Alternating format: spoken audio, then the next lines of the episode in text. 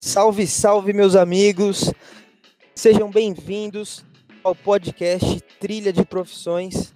Eu sou o Vinícius Camargo e hoje temos conosco um convidado muito especial, Antônio Tiergarten, um amigo de longa data, muitas aventuras aí na época de, de faculdade, e ele vai falar com a gente sobre a sua virada de chave, né, sobre a sua mudança para o Canadá, onde ele decidiu trabalhar como sommelier de cannabis. Né? Ele cursou engenharia mecânica em Joinville e ele vai falar para gente um pouco de toda essa trajetória, de como foram essas decisões e como ele agiu para estar tá onde ele está hoje. Tá certo? Seja bem-vindo, Antônio. Posso te chamar de Tonho, né? para relembrar os velhos tempos aí, com certeza. É. É. Obrigado, fiquei honrado pelo convite. Desejo vida longa ao podcast. Show de bola, obrigado. Pô, o teu episódio, até quando é, houve a divulgação, a gente já percebeu, né, uma grande curiosidade das pessoas por esse, por esse tema, né, por esse assunto. E espero que a nossa conversa ajude tanto é, mostrar a tua trajetória, também esclarecer alguns pontos, né, e trazer essa, um pouco dessa visão diferente, né, um posicionamento que inclusive é, é bem diferente do que a gente vive aqui no, no Brasil. Com certeza, com certeza. É, eu acho que tem muito a ser, ser descoberto, principalmente é, se começar a se falar sobre isso, né? É, a gente tem muito preconceito, tem muita, é, muito, dificu muita dificuldade ainda para para falar sobre isso, então acho que com certeza ajuda. Show de bola. Ponho, conta pra gente como foi que tudo isso começou, onde que tu nasceu, né? Como é que foi um pouco da tua infância e, e até adolescência? Tá, legal. É, bom, eu sou de Lages, Santa Catarina,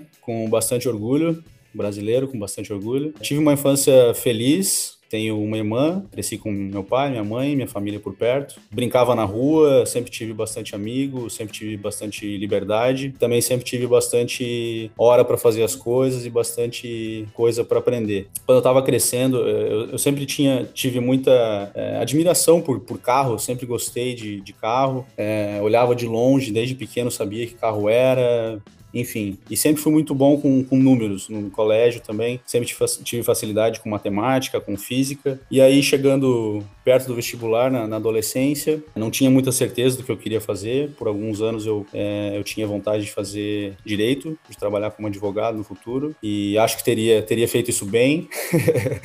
é, mas no, no, final acabei escolhendo engenharia por, por essas questões que eu falei, é, a questão de gostar de carro, gostar, sempre desmontei coisas em casa, montava de novo e, e tinha essa facilidade com números. É, aí no terceirão, é, na, na, hora de, de, escolher, fiz, fiz engenharia.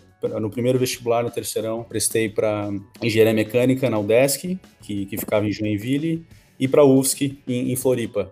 Não, não fiz um terceirão muito dedicado para passar no vestibular, mas eu tinha essa, essa facilidade, sempre é, estudava, e aí acabei passando para engenharia mecânica em Joinville e decidi ir, decidi me jogar, queria sair de Lages também, queria. E, e a, só colocar um ponto nesse momento de decisão, né, para engenharia mecânica, tinha alguém que você acredita que te influenciou a isso? Você já conhecia alguém que trabalhava nessa área? Enfim, conta mais um mais desse processo decisório, assim. Ah, legal. Bom, eu não lembro de ninguém específico. Eu, lembro de ver é, sobre engenharia na TV. Lembro de algumas pessoas, amigos dos meus pais, ou enfim, que eu, que eu conheci que eram engenheiros e eu achava interessante, mas nada muito específico. O, eu lembro que, que, que os fatores que, que, até hoje eu lembro de serem fortes foram esse de, de, de da questão de carro, por isso a, a engenharia mecânica, né? Primeiro,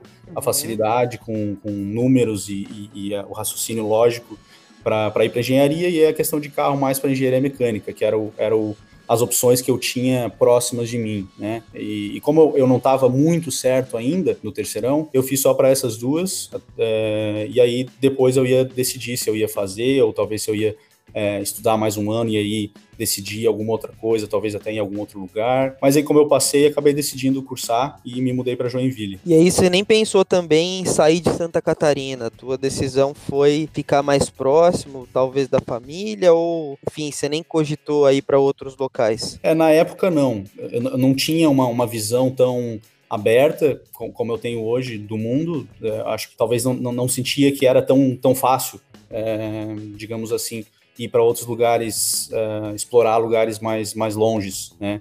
Então, no primeiro momento, eu vi essas opções como, como é, mais plausíveis. Entendi. E aí, passou no vestibular da, podemos falar até a FUDESC, né? Já chegou, caiu em Joinville, na Cidade da Chuva, você já conhecia alguém na cidade? Como é que você se, se ambientou? Enfim, como que foi essa chegada aí? Tinha ido para Joinville uma vez com meu pai, eu acho que uns dois ou três anos antes de, de, de, dessa época. É, eu lembro que eu tinha, tinha gostado da cidade, mas não tinha conhecido muita coisa. Então eu, eu fui meio sem conhecer muito. Tinha algumas pessoas que eu conhecia de Lages que estavam morando lá, até na, na UDESC tinham alguns alguns conterrâneos, então isso, isso me ajudou também com, com a, a chegada lá. Né? Eu fui para Joinville em 2008, no começo de 2008, e morava lá perto da UDESC. Eu acho que você vai lembrar também da, do, do, quando tu chegou, que era bem diferente do que é hoje, né? Era, era mais. Com certeza, a cidade mudou muito, né? É, principalmente aquela região lá, eu, eu, senti uma diferença enorme da época que eu cheguei para agora, os últimos anos. Você chegou em 2007? 2008, começo de 2008 a 2008. Eu cheguei no segundo semestre de 2009. É. Quase ali, né? Eu, eu vi a construção do shopping. Eu, quando cheguei em Joinville, achei que aquilo lá era uma extensão da faculdade. Eu falei, meu, a faculdade vai ficar gigante e tal, né? e depois eu descobri que era um shopping. Sim, sim. Legal. E você, bom, começou as primeiras aulas. Qual foi essa tua percepção e o desenvolvimento aí durante a faculdade? Que que tu, como foi a, a tua experiência aí com atividades complementares que eu sei que tu trabalhou e, e, e o, até mesmo um pouco do primeiro, do primeiro emprego? Ah.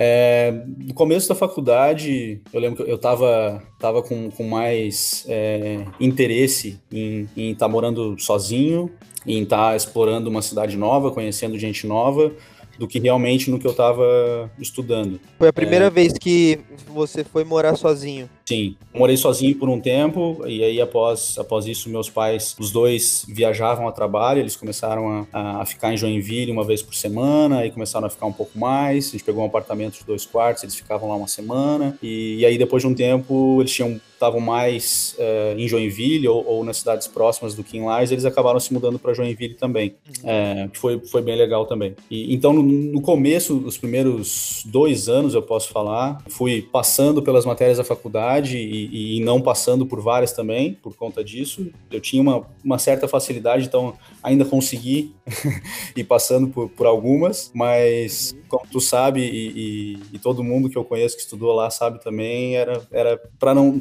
não tem outra palavra melhor que foda, eu acho. É... é, Mas, aquelas as disciplinas de cálculo ali, toda aquela é. parte do DEMAT, o DEFIS, foi sofrido, né? Sim. É, tem, tem que gostar, tem que gostar, tem interesse, é, querer trabalhar com isso, aí é legal. É, é um, é um mundo muito interessante. Perfeito, concordo contigo. Pode continuar. É, e aí, depois disso, eu tava, tava até em dúvida se eu, se eu ia, depois de, dos primeiros anos ali, é, como não não estava uh, avançando como talvez deveria ser, entre aspas. Estava em dúvida se eu realmente queria seguir esse caminho, se eu queria ser engenheiro ou talvez se eu deveria sair. Eu tinha uma, uma mente muito acurada para negócios, para ideias, então pensava em, em, em, sair, talvez cursar administração ou cursar alguma coisa relacionada a negócios. E eu tive a chance de fazer um intercâmbio, fui para a Alemanha, é, passei alguns meses lá para estudar alemão e também para ter uma experiência profissional. Fiz, fiz meu primeiro estágio lá. Foi uma experiência realmente que abriu minha cabeça. Foi a primeira vez que eu entrei num avião, foi essa. Eu tinha 23 anos embarquei em Curitiba, fui para São Paulo, São uhum. Paulo, Amsterdã, Amsterdã, Berlim. Foi a primeira vez. E de lá para cá mudou bastante a, a, os voos. E, e, isso realmente abriu minha cabeça que, que, existe um mundo inteiro aí fora que a gente pode explorar, que pode escolher, enfim. E aí no final do meu intercâmbio eu, eu tinha, tava voltando para o Brasil, quase fiquei na Alemanha, quase estendi o meu, o meu tempo lá para ficar trabalhando e ficar por lá, é, mas eu queria ter mais liberdade do, do, do, que é, do que isso, e eu tinha a opção de, de, de ficar lá fazer isso ou de voltar para o Brasil, e aí eu poderia é, começar de novo, começar outro curso, ou então terminar a engenharia, que faltaria para mim mais uns dois anos e meio, três anos naquela época. É, e eu decidi isso, porque também eu percebi que mesmo sendo engenheiro, é, eu poderia trilhar o caminho que eu quisesse, eu não precisaria ficar restrito ao caminho técnico. Então eu voltei, e, foquei. E, e, até um ponto, um ponto legal, tu comentou que foi lá para estudar alemão. Depois a gente vai falar também do inglês, que você usou muito inglês, né? Até, até acho que na época da, da Embraco e, e hoje e hoje também tu vai falar como é que é essa experiência da, da comunicação aí. Mas você já estudava inglês antes lá em Lages ou como foi esse processo também? Inglês, eu tinha matéria no, no, meu colégio, né? Não era nada muito focado, ninguém realmente aprendeu inglês por causa da, da, da matéria que a gente tinha no colégio, mas foi uma, uma, base, foi um começo e eu sempre tive, tive interesse por isso, então eu sempre é, prestava atenção em música, via as traduções das músicas, aí filmes também, comecei a, a prestar atenção, comecei a, quando tinha já um conhecimento um pouco maior, a ler livros, colocar legenda em inglês na, nos filmes, enfim, isso ajudou bastante a desenvolver. Então, eu nunca fiz um, um curso de inglês, mas eu desenvolvi isso ao longo do, dos anos. E com certeza ajudou muito nessa época que eu fui para a Alemanha. Eu estudei, fiz uh, aulas de alemão antes de ir, por um ano, acredito tinha um nível básico. E lá o inglês me salvou várias vezes, porque alemão é um pouco mais complicado. E quando não saía ou quando não, não entendia alguma coisa, eu recorria ao inglês e conseguia me virar super bem. Tava para se virar, entendi. Até mesmo quando o inglês também não vinha, ia para mímica e, e tava tudo certo. Sempre dá um jeito de se comunicar. Sempre dá né? um jeito. e como é que foi essa volta para o Brasil? Essa tua indecisão, não sabia se trocava de curso ou enfim? Então, eu, eu, daí eu, eu tomei a decisão de, de voltar, focar em, em terminar a faculdade e usar esse, esse, esses próximos uh, dois a três anos que eu, que eu teria para fazer a faculdade, decidir o que, o que eu queria fazer. E foi legal conseguir fazer no, no, tempo que, que eu tinha. E no final da faculdade, um, um ano e meio antes de, de, de, terminar, eu fiz, entrei fazer um estágio na Embraco, né, na Whirlpool, em engenharia, na área de na, na, área de engenharia, de pesquisa e desenvolvimento. Fiz estágio lá por um ano, isso inclusive era, era parte da, da, do, do, que eu tinha na minha cabeça como validação, se eu, se eu queria ser engenheiro ou não. Foi uma experiência uhum. muito legal, conheci bastante gente legal, aprendi muito, percebi que realmente não era o que eu queria fazer, né, a, a parte técnica. Tive várias conversas nesse um ano que, que tinha uma, um viés mais negócios ou conversas que envolviam área de vendas ou área de compras, planejamento, enfim, eu sempre tinha mais interesse nisso do que na parte técnica em si. Então, quando estava acabando é, esse meu primeiro, meu um ano de estágio, abriu uma vaga na área de novos negócios em, em uma startup que tinha um foco sustentável, um foco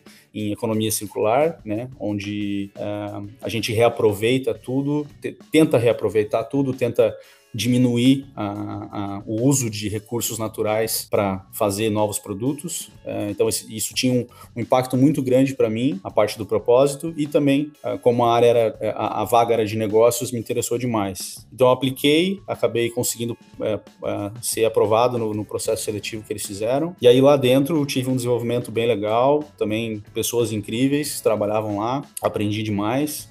Como que era o teu, como que era? Conta um pouco dessa fase no dia a dia dia, como era o, o, escopo do teu trabalho, enfim, como que isso desenrolava lá dentro? O, o que eu fazia na época, com, quando eu fui como, como estagiário, é, eu suportava o time de vendas em gerenciar a, as, a, as negociações que a gente tinha. A gente fazia o, o gerenciamento de, de sucatas e, e produtos é, sobre estoque ou produtos com problema das plantas de produção da Embraco e da Whirlpool no Brasil. É, e aí eu suportava com negociações, com é, parte de documentos, é, sistema, enfim. E, e tive também a, a, oportunidade de ter algumas, algumas, algumas pequenas negociações como minha responsabilidade, né? Com supervisionamento, mas como minha responsabilidade. E, e fiz, tive alguns resultados muito bacanas com isso. É, então, alguns meses antes da minha formatura, eles me fizeram uma oferta para ser contratado é, full time e, e, como gerente de contas de, de, novos negócios. E aí foi uma nova experiência e eu, eu passei a ser o responsável por, por, é, por, por, essas negociações. A gente tinha também uma, uh, duas operações que faziam o, a desmontagem de compressores, que é o que a Embraco fabrica, né, o motor da geladeira, e, e de appliances em geral, geladeira, fogão, lava-louça, micro-ondas, enfim, é, e utilizar todas as, as partes desses produtos no fim da vida útil para fazer outras coisas. Então, aí comecei a viajar bastante também nessa, nessa área pelo, pelo Brasil para fazer negociações. A gente, como, como negócio, teve vários resultados bacanas, teve um, um crescimento legal. Eu consegui continuar tendo resultados, aí tive novas oportunidades. A gente desenvolveu um, um, um programa de consultoria com, com o que estávamos fazendo e estava gerando resultado para levar para outras empresas é, fora do Brasil. É... A consultoria da, da forma de fazer essa logística reversa, você disse? É, a, a, consultoria em si, na época, ela foi mais focada na parte do gerenciamento de, de, de sucatas, mais, mais da, da, planta industrial do que ela fazer com, com o que ela tem de sucata da sua produção ou de é, produtos com problema ou de overstock ou, ou, ou, alguma coisa assim. Consultoria era mais nisso porque isso na época é, gerava um resultado financeiro maior. A, a parte de reengenharia, né, a parte de, de, de da, da, economia circular ainda é muito complicado no Brasil. As leis são muito complexas, uh, várias nem, uh, mesmo que existam, não entram em vigor por diversos interesses políticos e corporativos. Então, o foco desse, de, dessa consultoria foi mais na parte de gerenciamento e negociação para encontrar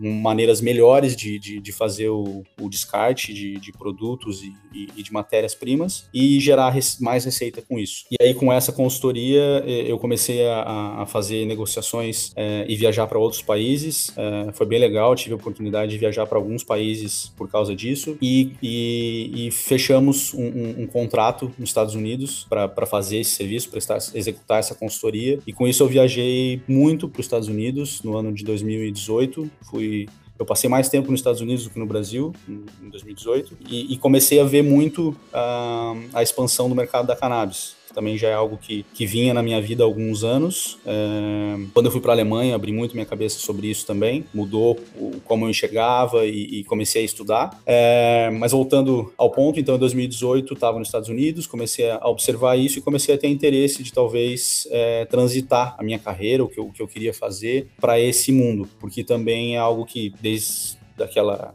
daquela época, eu via algo que vai ter uma expansão global inevitável. Então, teriam oportunidades. Então comecei a estudar mais sobre isso. Aí no ano passado, em 2019, em abril, é, eu vim para Vancouver com a minha esposa. É, a gente adorou a cidade, adoramos a região, é, nos sentimos. Nessa época vocês, vocês foram conhecer, né? Isso, viemos conhecer a, a passeio. E, eu fui a trabalho para Chicago para finalizar um, um, finalizar essa esse, essa consultoria que, que, eu estava fazendo e tinha alguns dias de férias que eu precisava tirar. Negociei com o meu chefe, consegui tirar durante a viagem, e aí a, a Jordana me encontrou na viagem e, e passamos 10 dias. E aí eu, eu, eu, queria usar esses 10 dias justamente para estudar um pouco mais sobre cannabis. Eu fiquei na época, inclusive, em dúvida se eu vinha para Vancouver ou se eu ia para Denver, que são duas cidades bem fortes é, nisso, né? E, uh, Vancouver tem uma história imensa em cannabis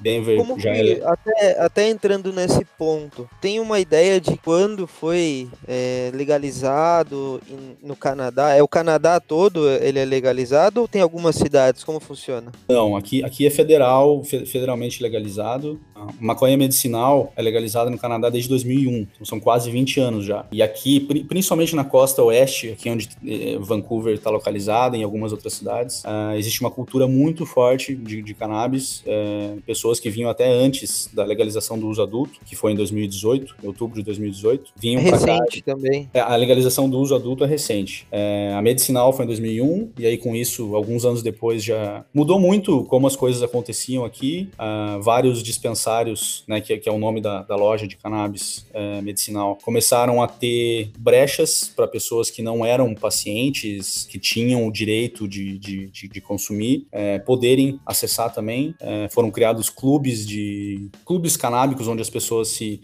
se associam e aí com isso eles faziam uma doação mensal e em troca eles tinham uma doação também de cannabis, porque aqui o uso já é descriminalizado também há muitos anos, eu não sei quando foi. Então esse é o mercado que hoje é chamado de mercado cinza, porque ele não é legal, mas também a polícia já não estava é, olhando tanto para isso, não estava fechando esse, esses, esses dispensários é justamente porque não estava fazendo mal para ninguém, na verdade até estava é, diminuindo o, o, o, o, tráfico ilegal, né, de, associado, associado com, com organizações criminosas. Então, aos poucos foi diminuindo, diminuindo, até que em 2018 foi aprovada o, o, essa, essa legislação do uso recreativo ou uso adulto, que, que, que é o que está em vigor hoje. Então, hoje Qualquer pessoa acima de 19 anos que tenha dois documentos de, de, identidade pode ir numa loja de cannabis e comprar até 30 gramas de cannabis, seja em flor, ou em óleo, ou em vape, ou em cigarros prontos ou comestíveis, bebidas, enfim, assim como acontece com bebida alcoólica. É, é, é uma, Caramba. uma bem similar. Muito, muito, muita coisa já tá, já tá bem ah, já está institucionalizado essa mudança, né? Mas tudo isso você já começou a, a, a, visualizar na época que vocês foram conhecer. Ou é óbvio que também depois que vocês conheceram, porque teve uma volta nisso, né? A gente está falando de 2000 e primeira vez que eu que eu vim 2011 pra... que falou, né? A legalização, a legalização não, medicinal. Você, você... Não, mas quando você foi pro Canadá a primeira vez? Foi 2000 e 2018. Eu 2018. Pra, é, eu fui para Toronto, fui a trabalho, passei alguns dias lá e até uma história interessante. Eu tava dirigindo numa rua no centro da cidade lá e tinha uma loja com, com um logo, uma folha de maconha desenhada e me chamou a atenção. Era um domingo. Voltei, estacionei o carro, fui lá, curioso, bati na porta, eles abriram, é, fui lá, perguntei é, tá, o, o, que que é aqui, né? O, o, era, era, uma loja fechada que eu entrei, não tinha nenhum produto, nada, só tinha uma pessoa e uma, uma mesa, um computador. O cara explicou que era um dispensário, que aí eu, eu, podia fazer, podia me registrar com os meus documentos e tal, e aí com isso eu teria acesso a, a, a poder comprar cannabis. Eu falei, ah, que legal, eu, não sabia que era legal aqui. E ele falou, não, mas não é legal.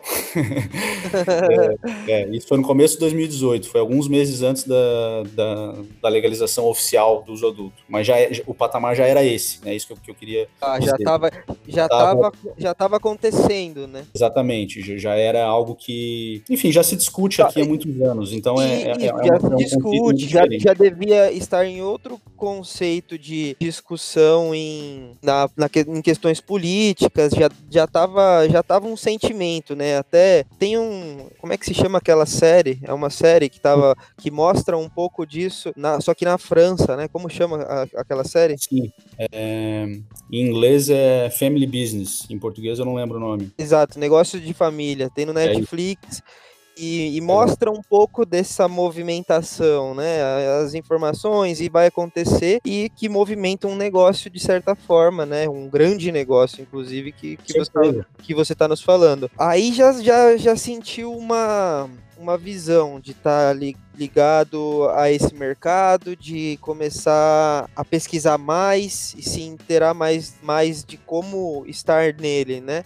Pelo que eu entendo, certo? Exatamente. Quando, quando tive essa experiência, que foi, foi em Toronto, eu comecei a observar mais, e aí eu estava indo muito para os Estados Unidos, né, como eu falei antes, e lá também, em vários lugares, vários estados, já, já é, o uso adulto já é legal, uh, Califórnia e Denver são há seis anos já, e vários, acho que mais da metade dos, est dos estados já, já estão legais, também estão discutindo a, a legalização federal, também nos Estados Unidos, talvez esse ano, ano que vem. Então comecei a observar mais isso, e aí ano passado, quando eu, eu, eu, eu tinha tinha esses dias de, de férias e, e, eu e a Jordana decidimos viajar. Eu estava em dúvida e acabei escolhendo Vancouver. A gente veio para cá, é, adoramos o, o, lugar. Nós dois tínhamos vontade de, de, sair do Brasil. Eu fiz um curso daí de, de cannabis sommelier quando eu vim nessa, nessa viagem, é, turismo. É, Legal. E como é que foi esse curso? Como foi o curso? Assim, quantos dias?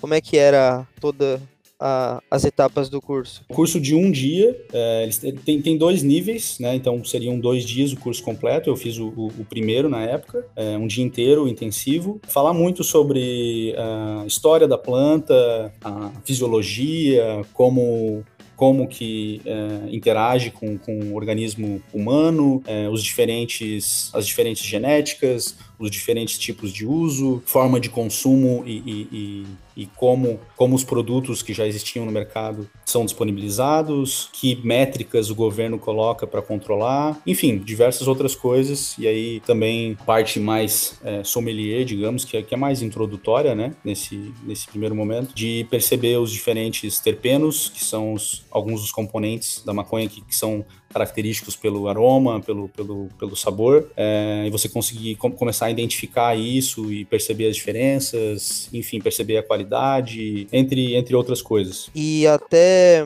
e até eu ia te falar daquela análise processual que, que eu vejo que você coloca às vezes no Instagram, do, de como é a reação do corpo humano, né? Quais são as sensações no corpo humano de cada variedade de, de planta, de cannabis que tu tem aí. Exatamente. É, é, um, é, um, é um mundo completamente diferente, né? Aí no Brasil a gente conhece como maconha e é isso. E normalmente o que você encontra como sendo maconha é, é um tijolo fedido e que praticamente não tem é, realmente os, os componentes que a planta produz naturalmente. E, e quando você se, se depara com, com flores, com essas plantas e, e, e, as diferentes genéticas, a, a quantidade de, de, coisas que a cannabis pode ajudar o ser humano é incrível. É, pode ajudar você a dormir melhor, ou pode ajudar você a despertar, se você não quer sair da cama, pode te ajudar a ter apetite, se você está sem fome, se você está se sentindo mal,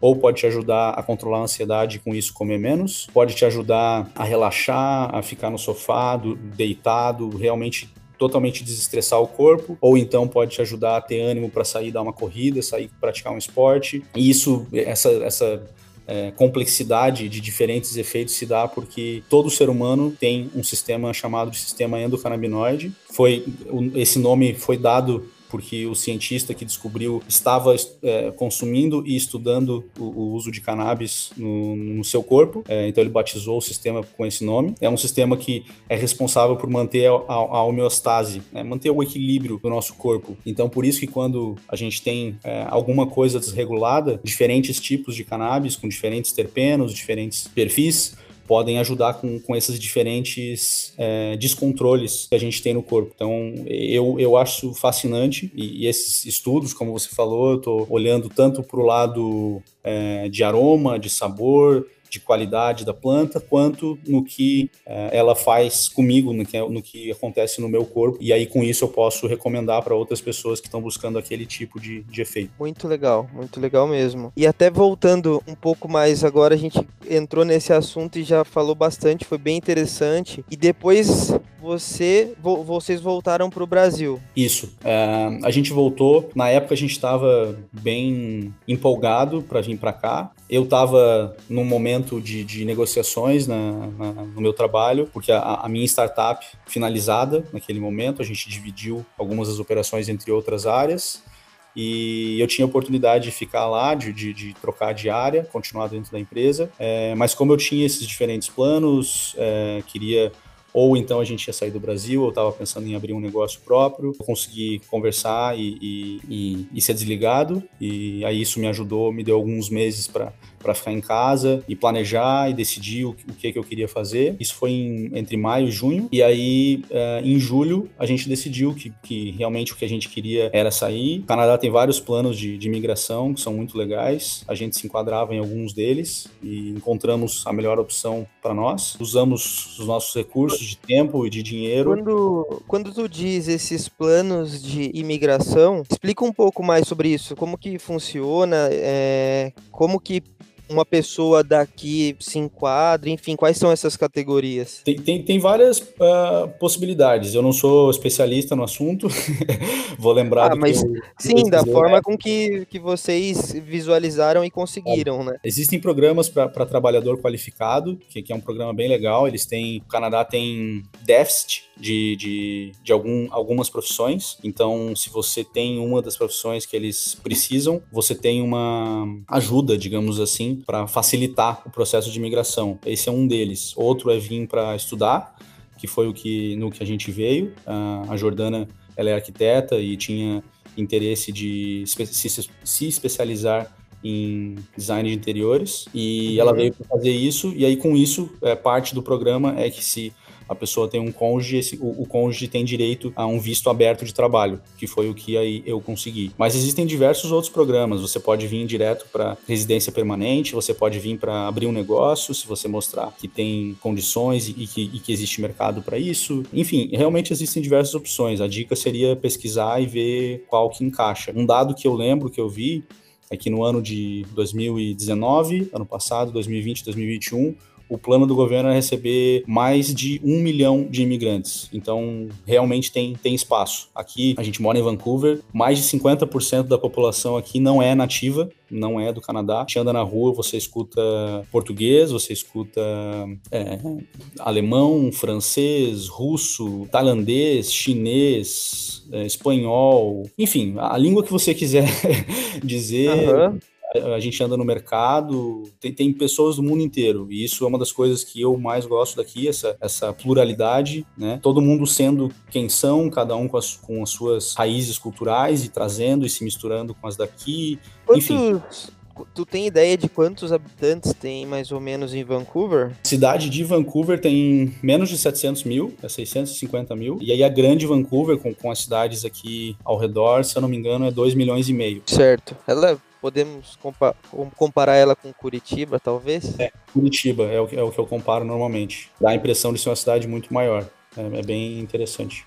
E até, pelo que eu lembro, o índice de desenvolvimento humano aí ele é bem alto, tem notas muito boas assim, de qualidade de vida, certo? Sim, Vancouver já foi considerada a melhor cidade do mundo para se viver algumas vezes. No, no, ano passado, se eu não me engano, ficou em segunda ou terceira do ranking, atrás só de Copenhagen e não me lembro da outra. Mas, enfim, tá, tá sempre ali é, junto com Copenhagen, com Áustria, com Melbourne.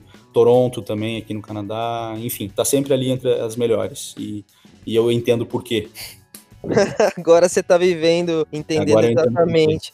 E até falando um pouco mais, mais da região que você está aí, você teve a oportunidade de explorar e também viajar um pouco pela região? No ano passado, quando a gente veio, a gente estava mais uh, livre e a gente explorou um pouquinho nos poucos dias que a gente estava. E agora, desde que a gente está aqui, a gente chegou em dezembro, uh, já fomos para algumas cidades próximas, subimos uh, algumas montanhas aqui, fomos para algumas praias eh, e ainda ainda tem, tem, tem muita coisa para explorar. Legal, muito, muito legal. E como que foi essa adaptação aí na cidade, as pessoas, a recepção e essa vivência de vocês, né, de sair do Brasil e, ir para o Canadá? A gente, como a gente tinha vindo, a gente já tinha tido uma, uma impressão, assim, do, do, do que a gente ia encontrar aqui e, e justamente isso que fez a gente é, realmente querer vir morar aqui, especificamente, migrar para o Canadá e morar em Vancouver. E durante os, os meses ali ano passado que a gente estava planejando, eu pesquisei bastante também sobre a cidade, sobre economia,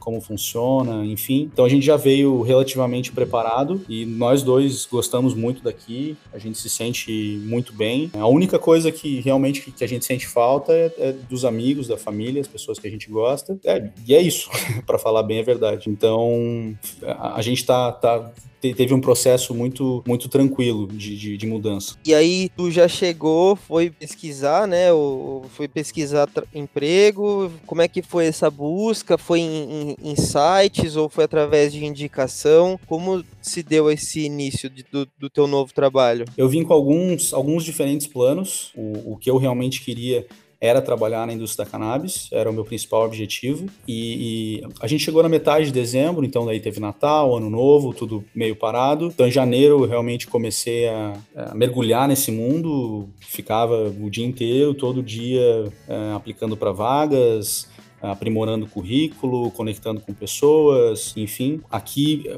eu senti uma diferença, até com pessoas que eu conversei, que os processos seletivos normalmente são um pouco mais lentos do que a gente está acostumado no Brasil, e, e, fui avançando nos processos. E aí, em março, eu estava tava com três processos seletivos praticamente para ser contratado de vagas legais. É, duas eram, uma era numa indústria de software, é, uma era uma indústria de cannabis para trabalhar numa empresa que fabrica equipamentos de produção, e a outra era numa empresa relacionada a jornalismo e negociação de contas internacionais. Então, eu, eu, o que eu queria mesmo era, era cannabis, e em março aconteceu o coronavírus. Aqui as medidas de restrição entraram em vigor, se eu não me engano, dia 16 ou 17, que foi bem. Ou seja, os teus processos nessa época tu deu até uma desanimada, assim, ou como é Na que verdade, os processos continuaram, ou ele... As vagas congelaram. Eu tá nos dias que aconteceu ali, que eu lembro que foi bem na, na época que aconteceu no Brasil também. Eu tinha uma última entrevista com o CEO, tava para receber a oferta, foi cancelada, e a outra que eu ia receber a oferta naquela semana, até é, recebi a, a, resposta que eles iriam me fazer uma oferta, mas resolveram não fazer por, por conta disso. Enfim, tudo parou, a gente ficou em casa. Eu tinha feito alguns trabalhos temporários aqui antes, e aí por conta disso pude aplicar para ajuda do governo, que do que eu vi até agora, acho que foi uma das melhores do mundo. Nos, nos ajudou aqui por, por três meses, é, março, abril e maio, a, a, a, pagar as contas básicas, ficar em casa. E aí com isso mudei para um outro, um, um, dos outros planos que eu tinha, que era justamente é, trabalhar como sommelier. Para isso, aqui no Canadá, você precisa aplicar para um documento com o governo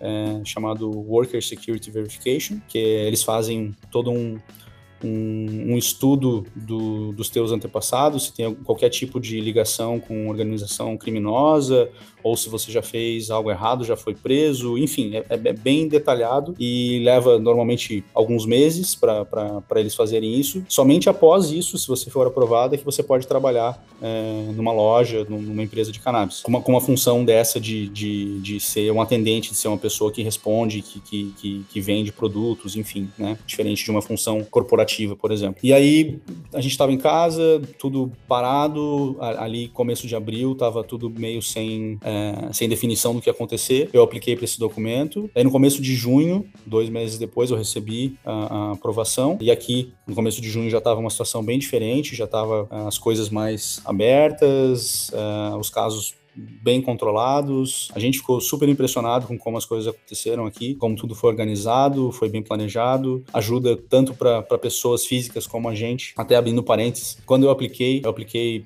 é, por telefone, é, que no meu caso, como eu sou imigrante e não sou cidadão canadense, nem residente permanente ainda, é, eu precisava fazer por telefone, senão eu conseguiria fazer online, é, mas levou uhum. alguns minutos. É, dois dias depois o dinheiro estava na minha conta. Foi incrível. E aí é, é, é, o, eu teria a opção de todo mês aplicar novamente, fazer essa ligação novamente e receber. Eu fiz por mais dois meses, o governo liberou inicialmente quatro parcelas, quatro meses, e estendeu certo. seis é, no total. Como eu comecei a trabalhar daí em junho, eu, eu só recebi três, então, mas foi, foi muito bom pra gente.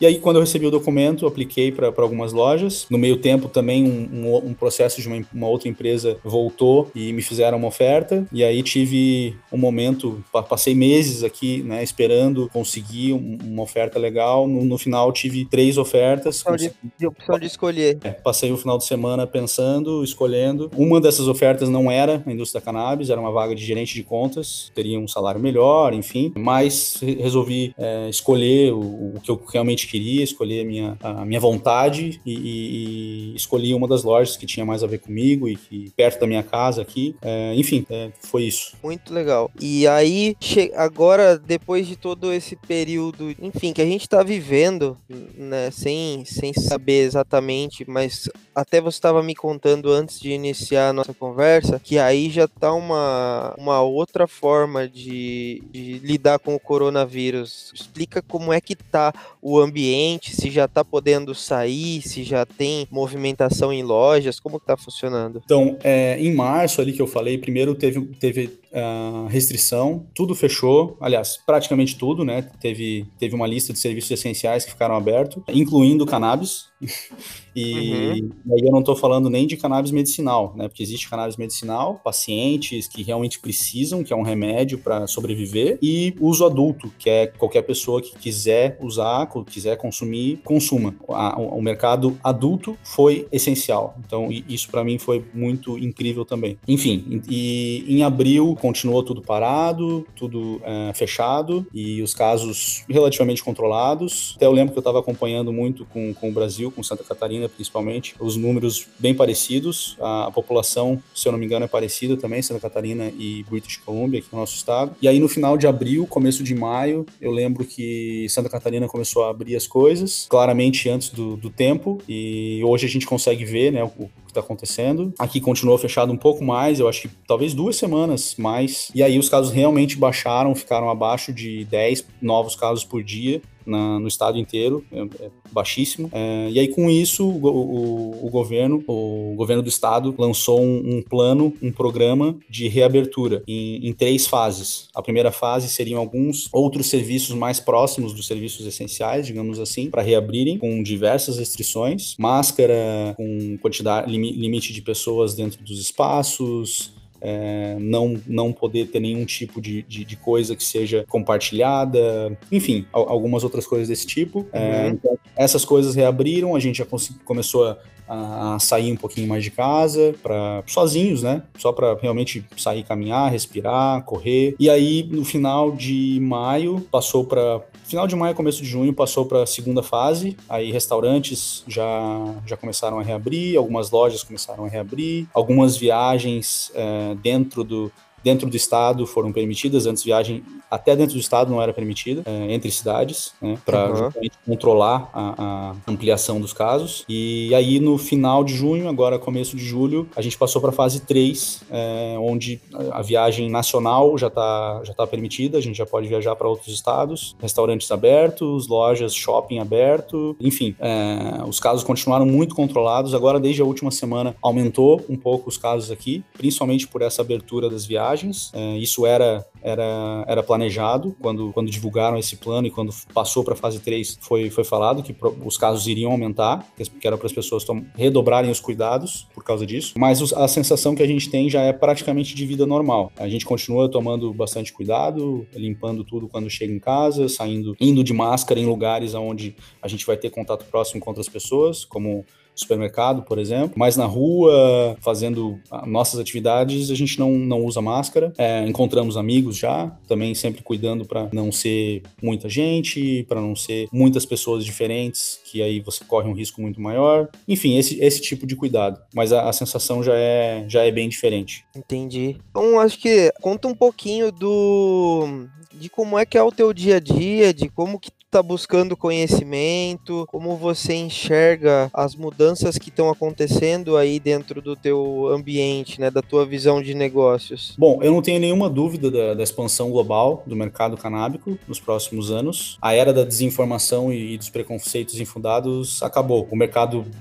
legal adulto vai se expandir para diversos outros países, inclusive o Brasil. Eu não tenho nenhuma dúvida que isso vai acontecer. A minha única dúvida é quando, né? E aí, quanto mais a gente falar sobre isso, quanto mais divulgar a informação, mais cedo acho que isso vai acontecer. Mas se, aí, se aí levaram 18 anos desde a aprovação da medicinal, precisaria de uma, uma força muito forte. Acho que é, virtual. Assim. Exato. Esse, esse ano, em, em, abril, foi, o, foi, foi aprovado o primeiro remédio à base de cannabis é, pela Anvisa aí no Brasil inclusive é fabricado aqui, numa cidade vizinha aqui de Vancouver. Custa em torno de dois mil reais um vidro, um óleo que eu vendo aqui por 40 dólares. É, enfim, mas, mas, é um começo, né? Eu espero que não leve tantos anos quanto, quanto levou aqui. Eu acho que não vai levar, porque agora a informação global e tu, tudo que está sendo discutido globalmente, eu acredito que vai ter um impacto muito maior, né? Porque os, os pioneiros se, sempre é mais difícil, sempre é mais complicado. Até falando da, da, da legislação aqui, também tem algumas coisas é,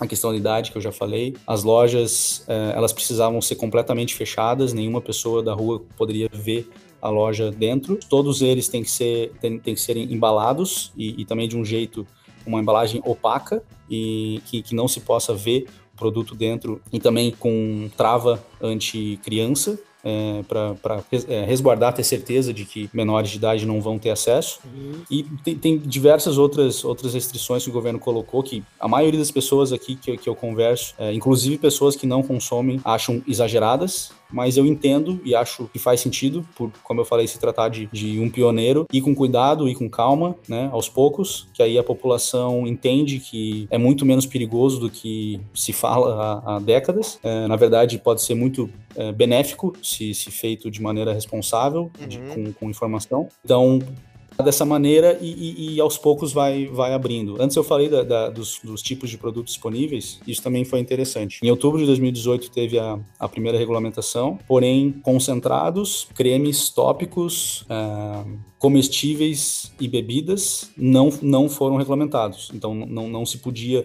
produzir ou comercializar isso no momento da legalização de 2018. O governo anunciou que iria lado disso, que era mais complexo, e após um ano iria voltar com um plano daí para regulamentar essas outras coisas, é, e fez exatamente um ano depois, em outubro de 2019, é, fez uma atualização da regulamentação, incluindo esses outros produtos e com as regras de cada um, e também já ampliou um pouco mais as, as, as restrições da do, do, do plantio, do cultivo e, e da comercialização. É, e, e, tudo indica, né, como eu falei, há duas semanas teve essa nova atualização da mudança do, de poder ver a loja dentro, que, que eu acho bem legal. Tem várias outras coisas ainda para acontecer nos próximos anos. Então, eu estou bem empolgado com isso. É, é, é, um momento muito interessante de estar tá aqui, de estar tá vivendo isso, de estar tá vendo isso acontecer e, e, contribuir com isso também. Enfim, é isso. Muito legal. É, e tu, todas essas mudanças estão acontecendo. Como você falou, você está vivendo vivenciando essa, essa mudança, né? E até entrando num, num pouco mais no assunto dos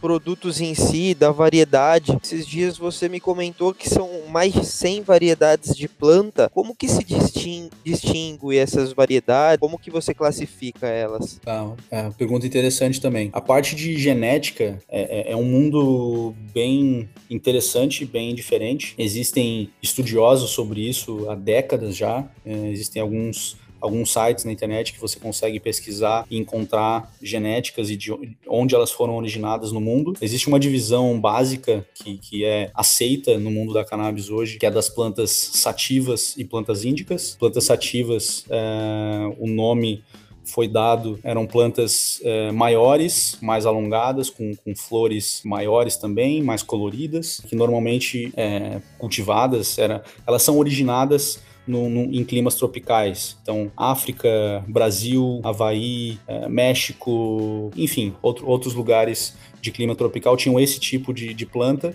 que são árvores maiores, flores maiores também, é, e normalmente essas flores elas geram um efeito é, mais energizante, mais criativo, mais uplifting, mais alegre, é, enfim, te dá mais energia. E, e a, a, outra, o outro lado seriam as índicas, são plantas menores, com flores mais densas, mais, mais concentradas, normalmente daí de climas é, mais frios, então de, de do norte ou do sul do, do, dos hemisférios. Então, várias das, das genéticas é, originais são da, do norte da Índia, norte da China, da Rússia, o sul também da, da, da Argentina, norte do Canadá, enfim, é, esse tipo de clima. E essas plantas, as, as flores, é, normalmente geram efeitos mais relaxantes, mais calmantes, mais sedativos até, de você dormir, enfim, um, efeitos diferentes. Hoje em, hoje em dia é, é, é, interessante que esse tipo de, de planta bem é, específica, bem, bem determinada, digamos assim,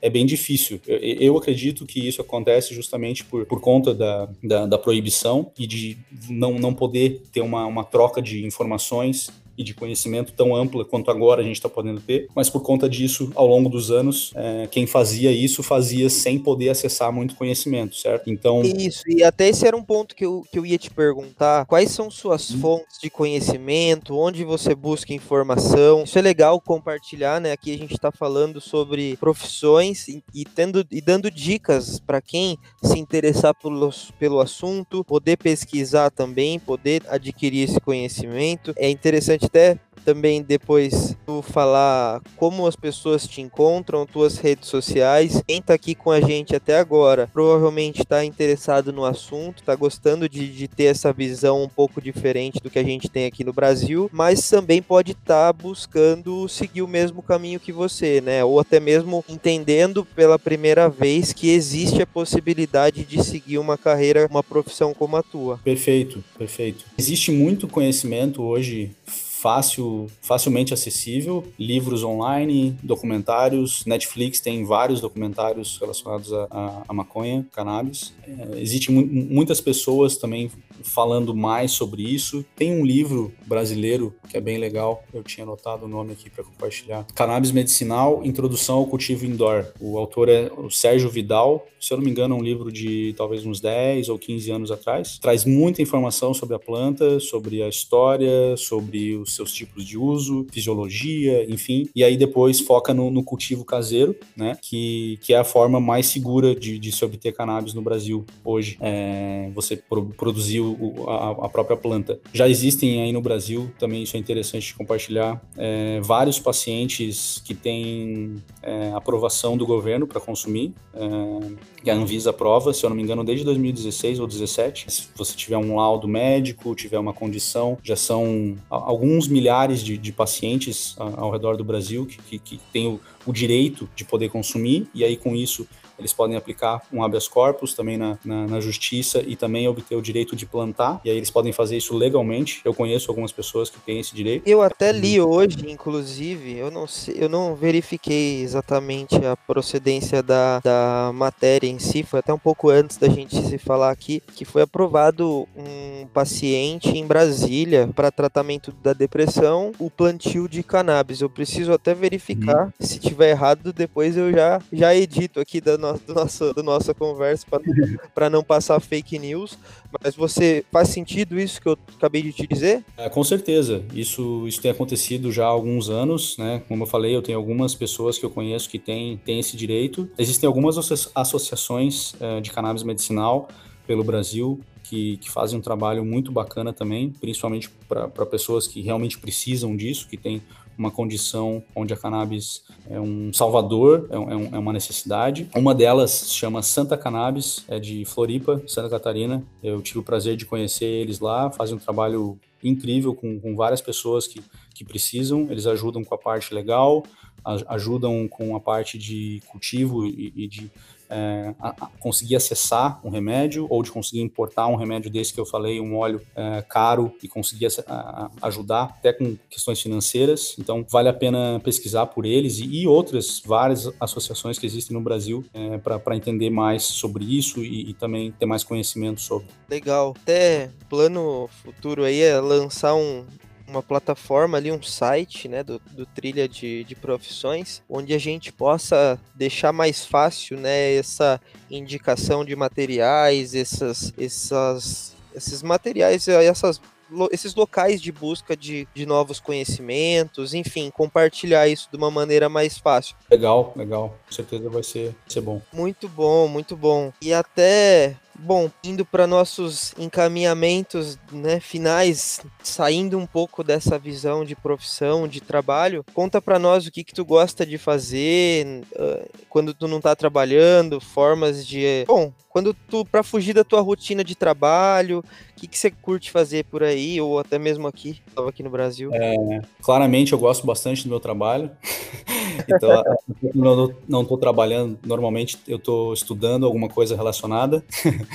É, eu gosto muito de estar com pessoas que eu gosto, com pessoas que me fazem bem, com meus amigos, com minha família, com pessoas interessantes que possam. Já prepara um, já prepara um canto aí que um dia a gente vai te visitar aí, hein? Com certeza, é só, é só avisar. eu gosto de aprender coisas novas, sou uma pessoa muito curiosa, é, gosto de viajar, ter novas experiências e aproveitar a natureza. Show, show, muito legal. Cara, tem mais alguma coisa assim depois dessa aula? Eu posso dizer que já, a gente já teve uma aula sobre, sobre, sobre isso e muito legal compartilhar a tua história. Tem alguma outra, uma outra coisa que gostaria de dizer para a gente caminhar para os encerramentos? Eu compartilho que eu, que eu tô aberto. Eu, eu comecei a, a, compartilhar sobre, sobre cannabis no meu Instagram pessoal. Tô, tô compartilhando sobre o meu dia a dia aqui. Qualquer pessoa que tenha curiosidade, que queira conversar, que tenha dúvidas, que queira fazer uma pergunta, fico aberto, fico disponível. Como eu disse, eu acredito muito no uso responsável de cannabis, que isso pode beneficiar e muito qualquer ser humano. Eu percebo muito isso em mim, hoje que eu, que eu sei o que me faz bem, o que me ajuda, e sei o que também não me ajuda. Eu, eu, eu fujo do que não me ajuda, né? uso o que me ajuda e me faz muito bem. Sou uma pessoa que me sinto muito feliz. Perfeito. Ia dizer que Foi uma grande satisfação poder trocar essa ideia contigo, né? Te acompanho aí a tua trajetória, a gente já se conhece aí há mais de, há mais de 10 anos, né? Te parabenizar pela, pela, sua, pela sua trajetória e pela sua coragem de, de mudar, né? A tua e da Jor, de tomar essa decisão. E é assim que as coisas acontecem, né? Que a gente movimenta o mundo da forma com que a gente pode. Parabéns. Pô, com certeza. É, eu que agradeço o convite, o, nosso papo aí. E como eu falei, o objetivo é realmente compartilhar a informação, é, divulgar para que mais pessoas tenham, tenham acesso à informação. Eu, eu, também não defendo que, que todo mundo deva consumir, que todo mundo deva fazer alguma coisa. Eu acho que cada um deve fazer o que, o que bem entende. É, então, enfim, e cada um tem essa percepção de do que faz bem e do que, do que faz mal, né? Essa, esse autoconhecimento, essa percepção. Mas assim, eu acho que é importante a informação, é a, a quebra do preconceito que ele já vem sendo levado há, mu há, muitos, há muitos anos, a abertura do diálogo e o entendimento, né, de fato sobre o que é e os, e os benefícios, né? E também a gente pode falar que malefícios existem, né? Alguns e tem os tem alguns pontos, né? Como tudo na vida, né? Toma muito açúcar, toma muito café, enfim, tudo tem os seus prós e contras, mas é importante a gente poder ponderar, né, e levar essa informação de forma a cada um tomar a sua própria decisão. Exatamente. É, até como tem uma música que eu gosto bastante, que do Fiote, que fala a diferença entre o remédio e, a, e, o veneno é a dose que se usa. E acho que é isso mesmo, para qualquer coisa. Né? Realmente, essa música é muito, muito boa, concordo plenamente contigo. Com isso, a gente vai encaminhando, vamos encerrar o nosso episódio de hoje. Queria agradecer todo mundo que está até aqui com a gente, sabe que são conversas longas, mas é isso, galera. Muito obrigado e até a próxima.